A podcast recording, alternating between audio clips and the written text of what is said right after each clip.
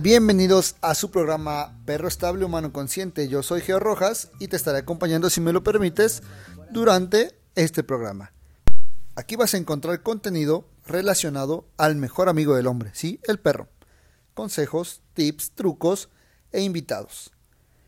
Este programa está patrocinado por Exerdog, Alto Entrenamiento Canino.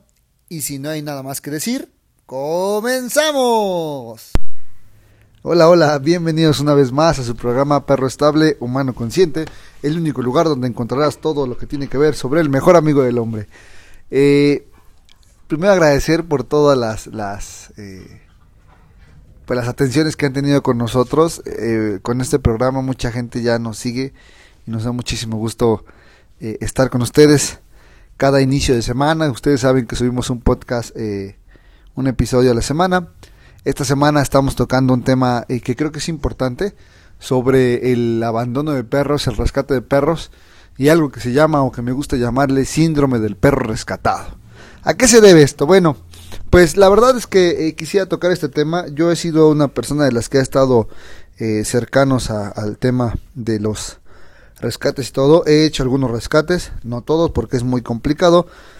Hace, hace muchos años hace alrededor de 10, 15 años había muchos perros en la calle y eso se debía a que los perros eh, salen de las casas y pero hace 15 años los perros vivían eh, vivían fuera. Bueno aquí al menos aquí en México hay muchos lugares donde todavía son rancherías son este, lugares eh, con menos urbanización donde los perros son viven afuera son los que tienen el control de plagas este cazan animales este alrededores y demás y también pues protegen eh, a, su territorio como tal.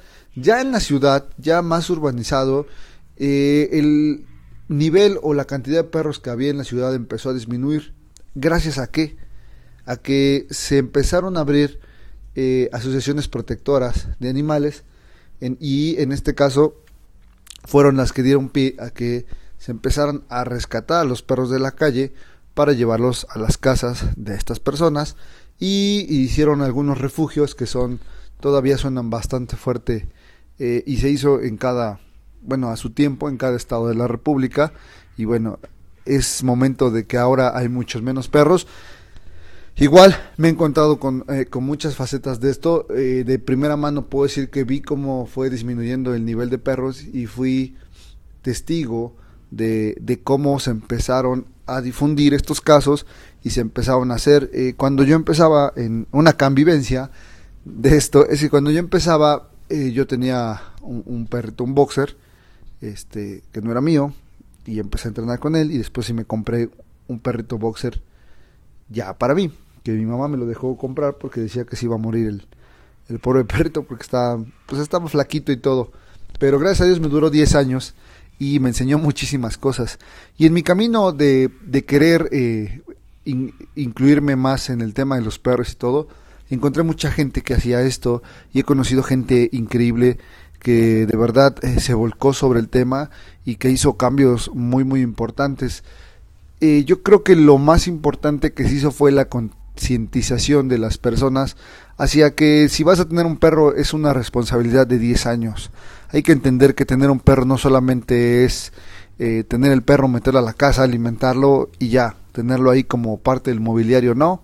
Incluye más cosas, incluye responsabilidades, incluye darle tiempo, incluye tenerle un espacio, incluye tener una rutina para que el perro también pueda funcionar. Eh, en caso de que no se haga, esto ya incurre en un maltrato animal. Mucha gente no lo hace adrede, simplemente que se ha pasado de, generación en generación que el perro es un animal y que el perro es un animal y que el perro va afuera en el patio y en algunos casos va en la azotea, ¿no? Y nos olvidamos, nos olvidamos de, le quitamos un poquito de, de, de, fuerza a la responsabilidad que tenemos con los perros. Y todavía hay muchas personas así. Lo más importante que se ha hecho en estos 15 años ha sido la concientización, porque se está haciendo mucha labor para que la gente entienda que el perro es una responsabilidad tuya que el perro depende de ti, que el perro no puede, no puede ir a abrir la llave y servirse, o no puede ir a abrir la cena, sacar su comida, servirla. No, el perro depende enteramente de ti, que es una responsabilidad de, de 10 años. Eh, ahora, en la actualidad, Mucha gente me dice, es que yo quiero un perro y lo primero que les pregunto es, ¿tienes tiempo? Porque no tiene que ver tanto con el espacio, el espacio se ha reducido en estos 15 años. Ahora, vivimos en lugares más pequeños, eh, trabajamos más tiempo y dejamos más tiempo solo al perro. Cada vez tenemos más actividades eh, porque las cuestiones eh, de trabajo son muy competitivas, entonces hay que hacer más para, para poder sobresalir y, los perros eh, son los que llevan mucho menos atención.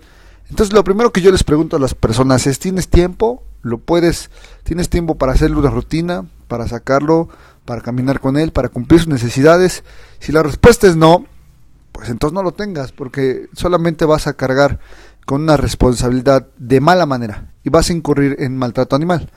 Y mucha gente, vuelvo a repetir, no lo hace adrede, pero lo hace por falta, falta de información. En capítulos pasados hemos hablado sobre las ocho razas que no deberías tener y que se han puesto mucho de moda y que actualmente son las que llenan las escuelas de adiestramiento canino debido a los problemas que se han desarrollado en casa. Y he estado platicando con muchas personas sobre eh, el tema de la responsabilidad del perro. Y de verdad debes verte, si quieres tener un perro, debes verte 10 años adelante. ¿Qué vas a estar haciendo en 10 años? Si a veces no podemos definir qué va a pasar con nosotros en 5, imagínense 10 años. En 10 años te cambia la vida por completo, tienes hijos, te casas, eh, cambias de empleo, cambias de, lugar, de residencia y el perro tiene que ir contigo. Si tú viajas a otro país, ojalá te lo puedas llevar porque es tu responsabilidad. Y ha pasado también que mucha gente eh, tiene perro por tenerlo y después tiene que viajar a otro estado y la verdad es que es complicado eh, dejarlos. Y a mí me ha pasado que he tenido perros en pensión eh, para mi cuidado seis meses porque la persona tuvo que viajar y no tiene a quién dejárselo o nadie se quiere hacer responsable y es mejor pues dejarlo en la escuela. No está mal, la verdad es que es una forma de, hacerse responsables, pero es complicado que la gente lo haga por las cuestiones económicas, por las cuestiones demográficas y por las cuestiones de responsabilidad, pues mucha gente prefiere deshacerse del perro antes de, que le genere un gasto, de que le genere eh, un costo más elevado, ¿no? Y dentro de esa responsabilidad, y les decía que he conocido mucha gente y he conocido gente de todo, he conocido gente que de verdad lo hace eh, con afán de, de ayudar y he conocido también algunas personas que lo hacen con el afán de vivir de esto, porque es fácil eh, rescatar un perro, pedir ayuda y darse cuenta que la gente de buen corazón da caridad para estos casos y una vez que da caridad pues es fácil eh, tomar parte de ese recurso no solo para el perro, no solo para los perros que tienen rescatados, sino también para ti y se forma una se, eh, se vuelve una forma de vida que también es tóxica porque estas personas se dedican solamente a acumular y, y entonces ya no están haciendo una labor, labor altruista porque ya están eh, generando o rescatando perros para generar recursos. Y cuando una persona deja de aportar entonces rescata otro perro vuelvo a subir su caso pido ayuda y es un cuento de nunca acabar. No no digo que, que, que sea en general. Yo creo que el 80% de la gente que lo hace, lo hace de buena fe y el otro 20% eh, ya lo vio como una forma de vida. Ahora, lo que se busca también y la gran polémica es, si vas a rescatar un perro, rescátalo con tus, eh, pues con tu dinero, rescátalo con tu economía, rescátalo y ayuda en medida de lo posible. Porque mucha gente no rescata uno, rescata 15, entonces después el hacinamiento, el cuidado y, las enfermedades y todo eh, se vuelve un barril sin fondo y, ya no pueden. Y después es un problema y estas personas no solamente pierden su, su, su, su tiempo, su libertad, sino que pierden este, muchas veces a sus familias, pierden amistades, pierden todo, porque mantener a 15 perros o 20 o 30 es una labor titánica y se les agradece mucho, pero lo mejor es que hubiera un control. Yo sé que, que, ha reducido la cantidad de perros eh, muchísimo, pero esto, esto no se va a acabar, esto es un círculo vicioso, porque en México, en México hay medio millón de mascotas abandonadas al, año, o sea, eh, no, no, se está midiendo esta parte, no hay, no hay eh, programas a nivel eh, de, gubernamentales donde apoyen o, hagan un incentivo para disminuir la cantidad de perros, no hay castigos, las leyes todavía están muy eh, poco desarrolladas, no hay donde denunciar, no hay este los mecanismos de denuncia y esto son muy complicados y eso este, termina por haciendo la, a la ley muy pues hasta cierto punto inútil. Y entonces pues las leyes están solamente ahí en el aparador se pueden ver pero no se cumplen. Entonces es muy complicado y que la gente si sigue generando el abandono pues nunca se va a acabar. Y los perritos pues no, no, no se hacen por generación espontánea en la calle, sino que los perros salen de las casas, se cruzan, tienen cachorros y los cachorros viven en la calle y entonces se hace una cadena infinita donde, donde encontramos eh, perros y perros y perros. Y la otra que también quiero tocar es que mucha gente eh, rescata un perro, pero lo lleva con su manada y su manada está sana y este perro ya trae pues eh, está por así decirlo, mm, contaminado con, con, todo lo que he vivido, con parásitos y con esto, y entonces también es un problema porque llegan a afectar a la manada sana, y entonces eso, genera también un gasto, y en, en, el mejor de los casos, pues puede ser un gasto, pero en el peor, pues puede ser la muerte de algunos integrantes de la manada. Lo que se tiene que resolver aquí es que si vas a rescatar un perro, a lo mejor el primer contacto que hagas es con un médico veterinario para que te ayude con ese tema y una vez que tu perro ya esté vacunado, eh, desparasitado o hasta esterilizado, ya lo puedas tú incluir en tu manada y en este caso ya sea que te lo vas a quedar o que vas a hacer un hogar temporal o que lo vas a poner en adopción. Pero no solamente termina el caso ahí, sino que el punto es eh, a quién se lo vas a dar para adoptar. Porque podría ser que se comete el error de que por deshacerse del, perrito se dé otra persona y después ese perro termine una vez más en la calle. Entonces, eh, lo complejo de, de, la adopción, del rescate y todo eso es buscar a personas que estén igual de comprometidas para realmente darle una vida de calidad al perro. Últimamente también se hace que se mandan perros a otros países, como a Canadá, donde, donde ya una organización se dedica a colocar perritos este, que son rescatados y lo mismo, hacen que viajen a Canadá y ya tienen así como programados las entregas y todo. Está increíble, eh, ha avanzado muchísimo eh, este, este tema en la cuestión de, de, cómo se hace ahora, pero seguimos todavía cometiendo el error de no ser conscientes, de no cuidar a nuestros perros y, de, y de seguir dejando que esto siga pasando. Porque me queda claro que siempre va a haber personas de buen corazón que lo hagan de buena, de buena fe, pero también me queda claro que hay personas que lo hacen de manera muy inconsciente y que siguen sacando a los perros a la calle y los perros no deberían estar en la calle. Y yo creo que eso es el reflejo un poquito de lo que lo que vive México, de lo que pasa aquí donde no hay castigo por por el maltrato, donde no hay este pues no hay leyes que no soporten algo así, que no hay apoyos, eh, que no hay programas para que se pueda eh, terminar esto y, esto va a continuar pues hasta donde se, se permita. Y no solo con perros, sino también con gatos. Los gatos también son, son parte importante de esto, de este medio millón de mascotas abandonadas en México cada año, ¿no? Entonces es, es complicado. Pero bueno, ya hablando un poquito más del tema y de lo que me concierne a mí, eh, trataré de tocar eh, la cuestión de el, el tema de hoy, que yo hice un intro muy grande, es el síndrome del perro rescatado. Bueno, ¿qué pasa cuando rescatas? Una vez que tú rescatas, eh, te vas a encontrar con algunas, algunas cosas. Hay perros que saben vivir mejor en la calle que en tu casa. Si tú te llevas a un perro que está adecuado a vivir en la calle, tal vez no le hagas un bien, le hagas un mal. Porque hay perros que viven en colonias o, en lugares en específico y el perro tiene una rutina, sabe, tiene un lugar donde dormir, puede ser en la casa de algún vecino que le da lugar para que el perro duerma y en la mañana se levanta el perro, viaja, este, puede ser que sea control de plagas, puede ser que ya tenga dos o tres o cinco casas donde le den de comer, el perro tiene una rutina, el perro cuida la zona, el perro es de utilidad ¿no? Y hay gente que pues dice, pues voy a, tengo que rescatar este perro y lo voy a llevar a casa. Y que creen, este perro, pues más allá de, ser feliz, pues ya le quitaste la rutina, ya lo despojaste de su, de su lugar de, de, vivir, de andar, de ir, de, de todo. Y entonces este perro, más allá de ser feliz, pues empieza a tener problemas, ¿no? Y tú también empiezas a tener problemas.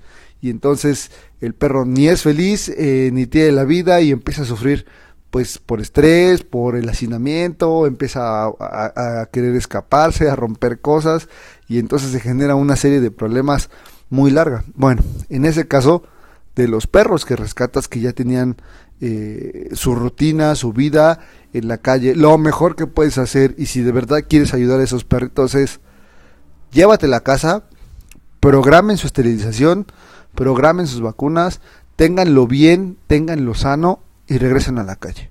Si el perro ya tiene una, una, una rutina, va a regresar a su rutina y se va a adaptar y tal vez sea el mejor lugar, tal vez esa sea la vida que requiere y que necesita, no en todos los casos.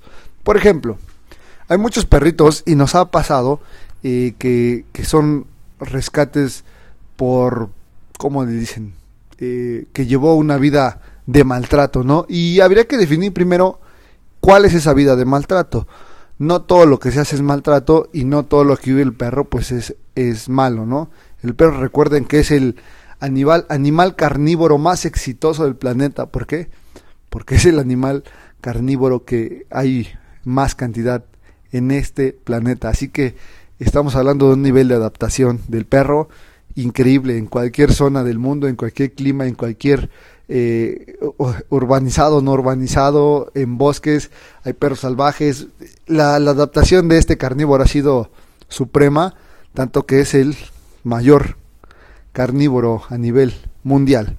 Pero bueno, en este caso hay perros que se rescatan pero que ya tienen ciertos problemas o que vienen de, por ejemplo, un, eh, un perro que estaba enfermo en la calle, que se rescata y se lleva a casa se cura, se mejora, se empieza a adaptar y entonces la gente tiene eh, empieza a, tratarlos, que esto es el síndrome del perro rescatado, los empieza a tratar como si siguieran enfermos, como si siguieran en la calle y como si siguieran sufriendo. Señores y señoritas, recuerden que el perro no vive en el pasado, el perro tampoco vive en el, en el futuro, el perro vive cada día como va pasando. Y eso quiere decir que vive en el presente. El perro no está pensando, es que me estoy acordando cuando no tenía ni qué comer, o no tenía ni qué beber, o, tenía rota la pata. No, el perro está viviendo su presente. Y es nuestra misión tratar al perro de esa forma. Porque si lo tratamos, eh, lo tratamos con el síndrome del perro rescatado, le estamos generando muchísimo daño porque seguimos tratando a ese perro como si estuviera convaleciente, le seguimos teniendo lástima y la lástima no sirve para los perros, la lástima solamente es algo que les va a generar un problema enorme a ellos.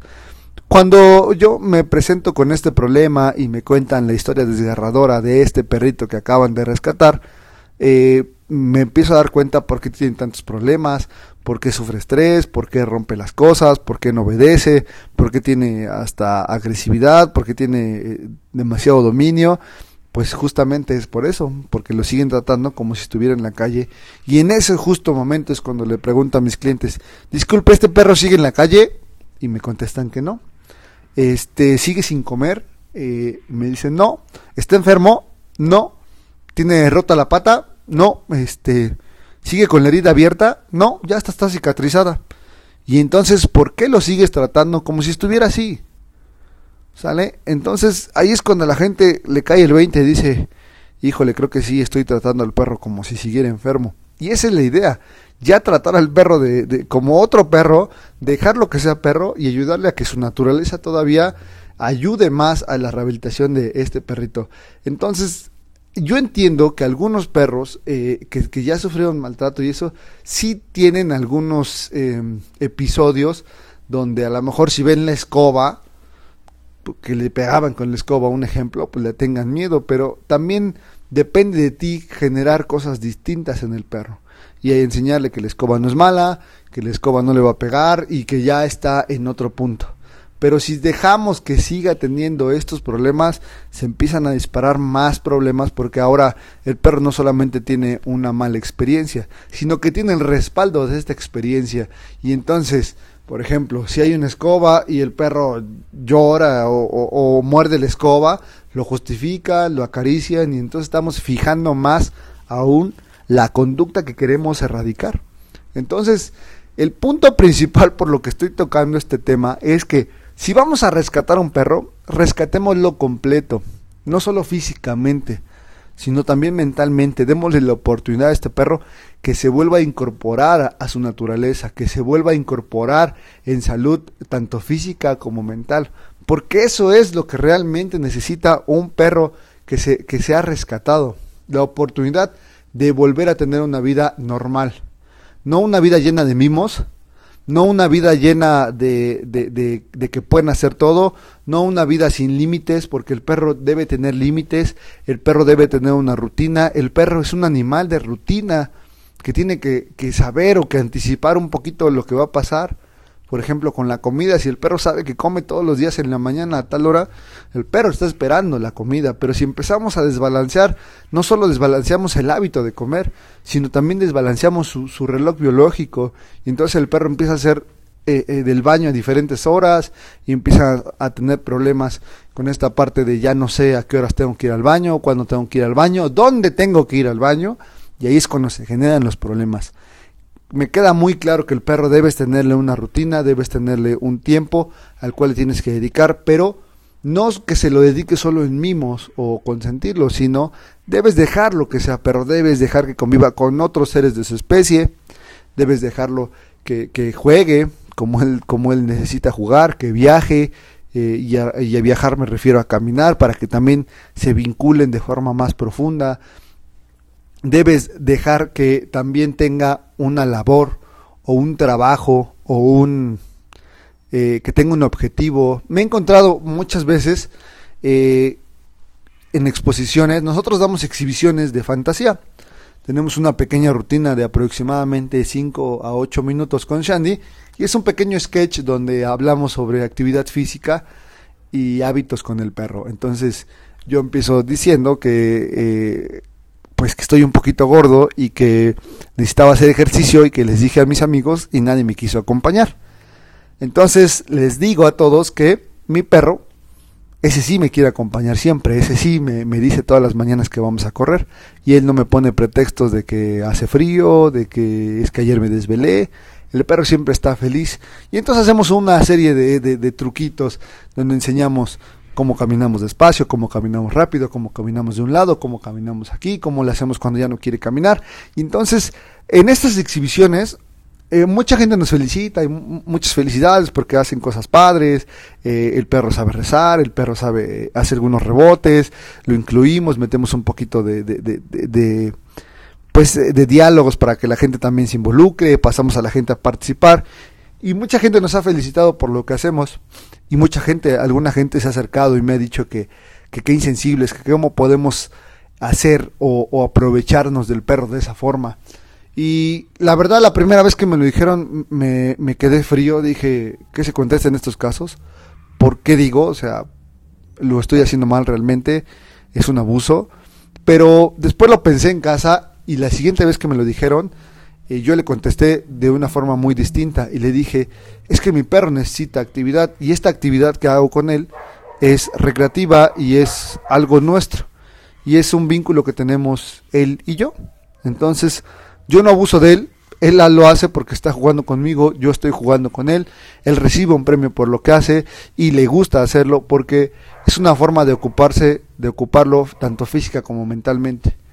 Entonces eso le da estabilidad a mi perro. Y eso fue lo que le contesté a la, a la, a la, persona. Igual yo creo que se quedó fría y igual llegó a casa y lo razonó un poquito. Y, pero nos hemos encontrado que la gente piensa que los perros de trabajo, los perros que tienen un propósito, los perros que cumplen un objetivo, eh, es maltrato. Y no, sería, yo creo que sería más maltrato tenerlo en una azotea, en un patio trasero que solamente les das de comer, que no tienen contacto contigo, que no los sacas al baño, que están ahí con sus suciedades, eso sí es maltrato. Entonces, El perro necesita un propósito, el perro necesita trabajar tanto física como mentalmente para ser un perro estable y sano.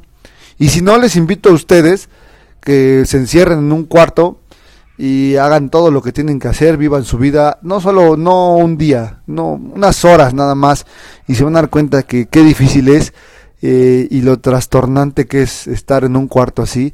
Imagínense un perro, un animal que no entiende qué está haciendo ahí y simplemente está pasando sus días y después de ahí le vienen muchos problemas. Entonces, lo más importante es darle actividad física y mental a tu perro. Y la idea de, de, este tema es eh, que lo dejes vivir el presente, que le permita ser perro, que le permita rehabilitarse física y mentalmente, que si lo vas a rescatar, no lo rescates por solo rescatarlo, o sea, que seas consciente que ese perro sí necesita tu ayuda, pero necesita tu ayuda en ambas cosas, para que esté bien físicamente y para que esté bien mentalmente y que realmente te comprometas a hacerlo, que realmente cada vez que, que tú pienses en, en, en, y si tienes la oportunidad de rescatar un perro, lo pienses y lo hagas de la forma más consciente. Igual, hay muchas veces que el perro no se deja rescatar y es mejor a lo mejor no corretearlo porque he, visto ocasiones donde no solamente se pone en riesgo la vida del perro, sino también la vida del ser humano que va persiguiendo al perro, que para el tráfico, que muchas cosas. En este caso yo creo que se debe rescatar a los perros que desean ser rescatados. A los que no, hay que darles espacio, no los corretees, déjenlos que caminen en algún momento a lo mejor van a sus casas o a lo mejor son de la zona o alguien a lo mejor los puede ayudar.